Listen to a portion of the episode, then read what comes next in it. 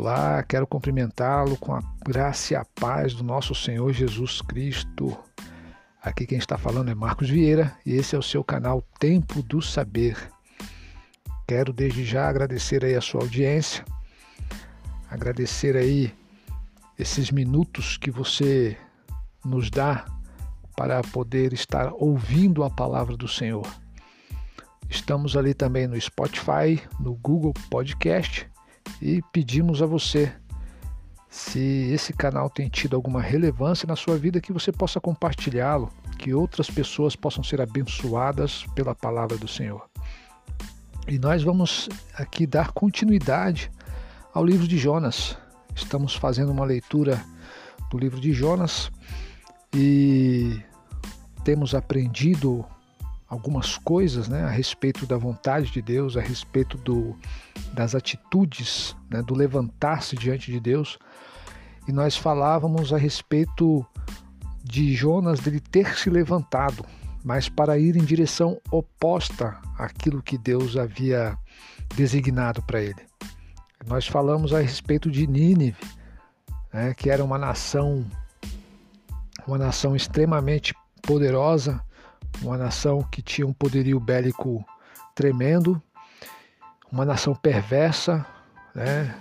o exército dos nivitas eles eram muito maldosos, muito perversos e, e Deus não estava se agradando disso. Então o que, que Deus fez? A graça de Deus, a misericórdia de Deus estava querendo alcançar os ninivitas e Deus designou Jonas para ir até lá é, clamar né, contra aquela nação, para que eles viessem a se arrepender. E Jonas sabia que se ele fosse lá para clamar, isso realmente iria acontecer, eles se arrependeriam de seus pecados.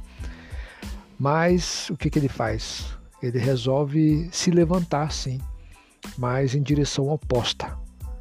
Tudo é, deliberadamente planejado.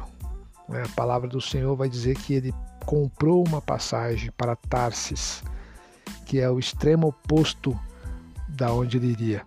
Né? A Tarsis fica na atual Espanha. Então já havia aí né, uma deliberação.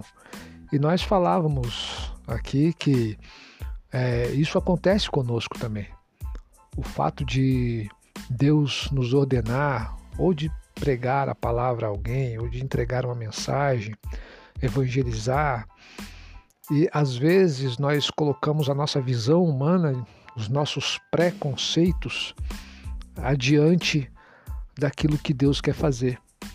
E por esse preconceito que nós formamos, nós acabamos tomando direcionamento oposto ao que Deus quer. Ou por achar que a pessoa não é digna, a pessoa ela é muito má, ou a pessoa não tem jeito, é, é aquilo tudo, né, que nós sempre falamos, que que tem situações que só Deus, mas nós não tomamos a, a atitude de fazer com que esse Deus é, resolva a situação porque nós, nós acreditamos na nossa mente carnal, no, nossa, no nosso pensamento, que algumas situações não tem mais jeito. E isso é mentira. É, a palavra do Senhor vai dizer que para Deus não há impossíveis. Não existe situação que Deus não transforme, irmão. Então, para tudo, como eu disse lá no começo, no episódio Levanta-te, né? Nós temos que renovar o nosso entendimento. Nós temos que permitir, irmãos. Essa renovação ela passa pela nossa permissão, porque Deus ele não faz nada sem a nossa permissão. Não tem como Deus atuar, trabalhar, prosperar, dar crescimento sem a nossa permissão. Tudo passa pela nossa permissão. E essa permissão ela vem através da compreensão da palavra de Deus. Né? Lá em Romanos diz que a fé, Romanos 10, 17, se eu não me engano, diz que a fé vem pelo ouvir e ouvir a palavra de Deus. Então, enquanto nós não permitirmos que isso aconteça, dificilmente algo será transformado em nossa vida. E lá em Jonas, no capítulo de número 4, né, nós vimos que no, no, aliás, lá em Jonas, no capítulo de número 1, no verso de número 4, Jonas ele, ele foge da presença de Deus, aliás, ele tenta, né? Ele tem essa ilusão que nós muitas vezes temos de que podemos é, fugir da presença de Deus, e nós lemos lá em Salmo 139 de que não tem como fugir da presença de Deus. A onipotência, a onisciência, a onipresença de Deus, ela é fortíssima, irmãos. Não há como você fugir, não há como fugirmos. Jonas ele tenta isso. E quando ele embarca nesse navio que vai para Tarsis, que vai para longe dos, da presença do Senhor, no versículo 4 do capítulo 1 de Jonas vai dizer: O Senhor, contudo, mandou ao mar um grande vento e fez-se no mar uma grande tempestade, de modo que o navio estava a ponto de se despedaçar. Então, veja bem, Jonas ele empreende essa fuga, né? ele tenta é, empreender essa fuga dos propósitos de Deus. Ele tenta fugir de Deus e ele acaba incorrendo em desobediência. Porque é isso, irmãos. É, eu quero mencionar para você aqui que a obediência a Deus, em primeiro lugar, ela é um dever nosso, tá? E essa obediência ela tem que ser de todo o coração. Olha só, Lá em Deuteronômio 26, 16, vai dizer assim: Hoje o Senhor teu Deus te manda cumprir estes estatutos e juízos. Guarda-os e observa-os de todo o teu coração e de toda a tua alma. Olha só o que Deus fala, irmãos. Que ele, ele, ele dá estatutos e dá mandamentos e dá juízos ele pede para que nós venhamos a guardá-los e não somente a guardá-los, mas a observá-los. A questão de observação, ela trata a respeito de cumprimento, né? Você observar algo é você realmente cumprir aquilo do qual você está observando. Entendeu? Uma outra característica da obediência, irmãos, que a, a obediência ela é o preço do êxito. Quem não quer ter êxito nos seus afazeres? Quem não quer ter êxito nos seus negócios? Quem não quer, irmãos, ter êxito nos seus relacionamentos familiares, relacionamentos emocionais, sentimentais? Todos nós queremos ter êxito. E foi o que foi dito a Josué. Josué, assim que, que Moisés ele morre, o que, o, o que acontece? A fase Moisés acabou. E Deus ele deixa bem claro para Josué: o meu servo Moisés é morto. Né?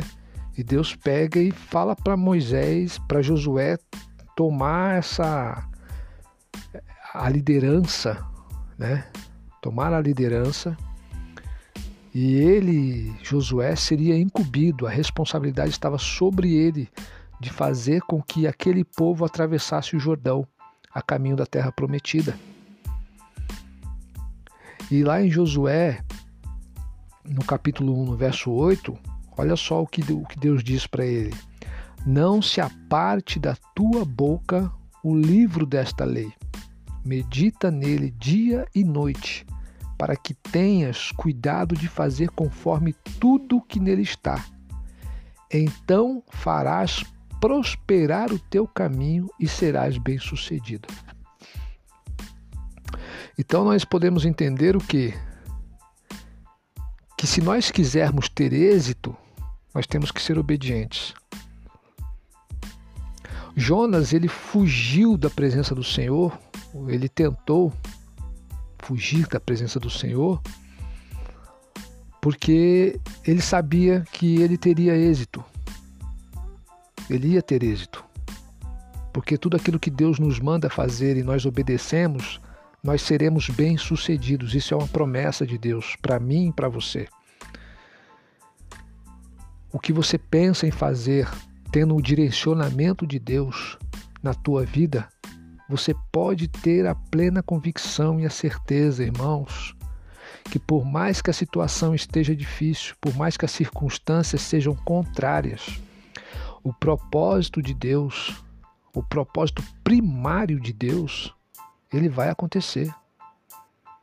Ele vai acontecer. Às vezes tem situações que nós passamos que nós vemos as coisas difíceis. É aquela coisa, né, que a gente pega e fala assim: "Poxa vida, é, antes de eu me converter, eu estava bem, mas parece que depois que eu me converti as coisas se voltaram, pioraram. Mas é assim mesmo, irmãos. Entendeu? As coisas antes de melhorar, elas pioram. Mas é, a perseverança é, e a recompensa, ela está no final. Né? Não é no princípio, no começo e nem no meio, é no final, no final, no final que está a recompensa, no final, depois de tudo que, que passar, depois de tudo que, depois que a nossa obediência ela, ela se tornou realmente é, é, eficiente, eficaz, nós veremos uma recompensa, nós teremos êxito, tá? É, uma outra coisa que a obediência é ela é melhor que o sacrifício. Quantas pessoas que, que acreditam que sacrificar, que fazer um, um esforço tremendo vai adiantar alguma coisa. E muitas vezes não é isso, irmãos. Nós podemos ver lá em 1 Samuel 15, 22, é, o profeta Samuel falando para Saul. Porém, Samuel respondeu: Tem o Senhor tanto prazer em holocaustos e sacrifícios, como em que se obedeça a sua palavra? Obedecer é melhor que sacrificar, e atender é, do, é melhor do que a gordura de carneiros. Então nós podemos entender aí a questão. A obediência é melhor do que o sacrifício. Né? Nós temos pessoas aí é, que professam outra outra crença, outra fé, entendeu? Quantas vezes nós não vimos pessoas fazendo é, peregrinações de joelho e etc.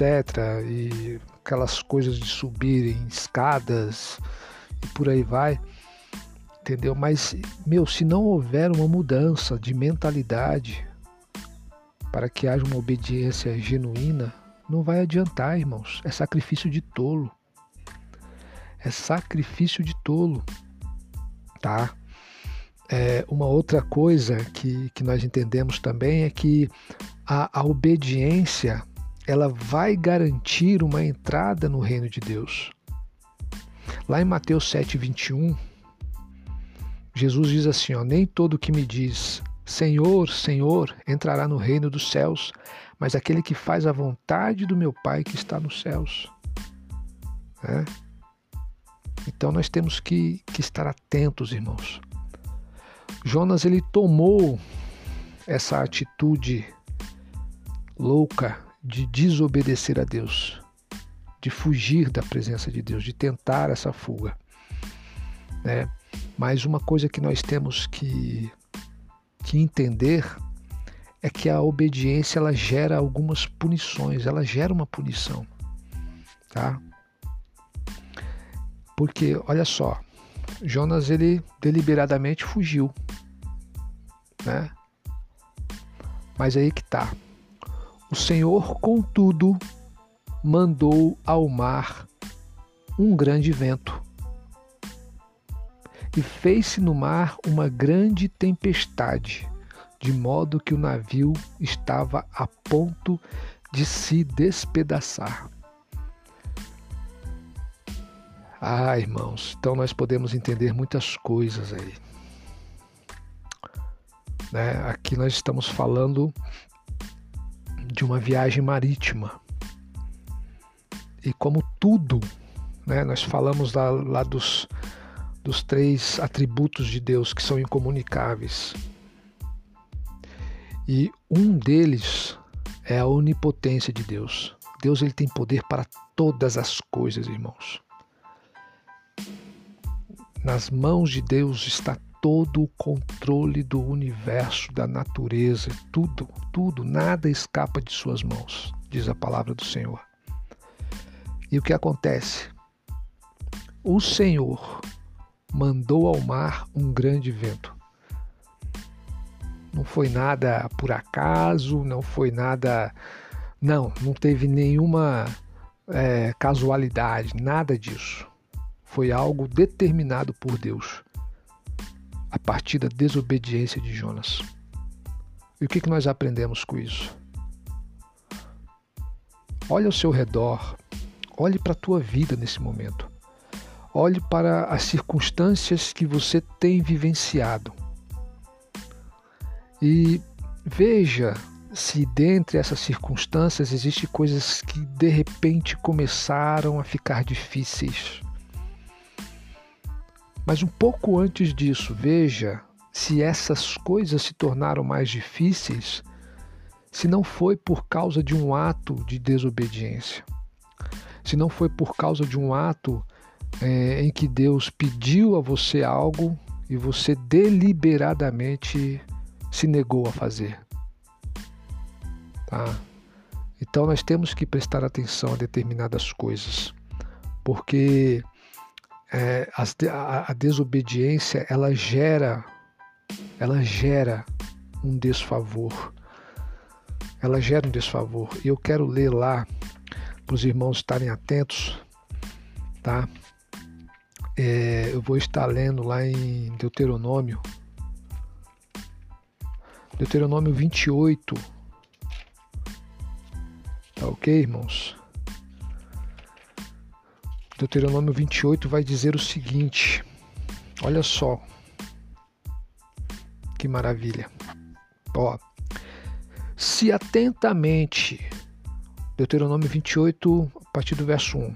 Se atentamente obedeceres à voz do Senhor, o teu Deus, tendo cuidado de guardar todos os seus mandamentos que hoje te ordeno, o Senhor, o teu Deus, te exaltará sobre todas as nações da terra. Se ouvires a voz do Senhor teu Deus, todas essas bênçãos virão sobre ti e te seguirão. Então o que, que Deus está falando? Que quando eu obedeço, eu não preciso correr atrás de bênção, irmãos. Eu não preciso correr atrás de campanha para ser abençoado porque o simples fato de eu obedecer ao que Deus está querendo, a palavra está me dizendo isso, não sou eu, Marcos, que estou falando isso para você. Isso não, isso não partiu da minha mente. Isso está partindo da palavra. Quando nós cremos na palavra, né? Tá falando o quê? Que existe uma condicional que se eu obedecer, se eu atentamente esse se é a condicional. Entendeu? Então, tá falando o quê? Que as bênçãos virão sobre ti e te seguirão. Tá? Aí, depois os irmãos leem, nós vamos ver uma série de bênçãos. Né? No versículo 3 está dizendo: Bendito será na cidade, bendito serás no campo, bendito é o fruto do teu ventre, o fruto da tua terra e o fruto dos teus animais, e as crias das tuas vacas e das tuas ovelhas. Bendito teu cesto e bendita a tua amassadeira. Bendito serás ao entrares e bendito serás ao saíres. Então nós podemos perceber que essa condicional, quando ela é atendida, as bênçãos do Senhor nos seguirão. Eu não preciso correr atrás de bênção, porque elas vão correr atrás de mim.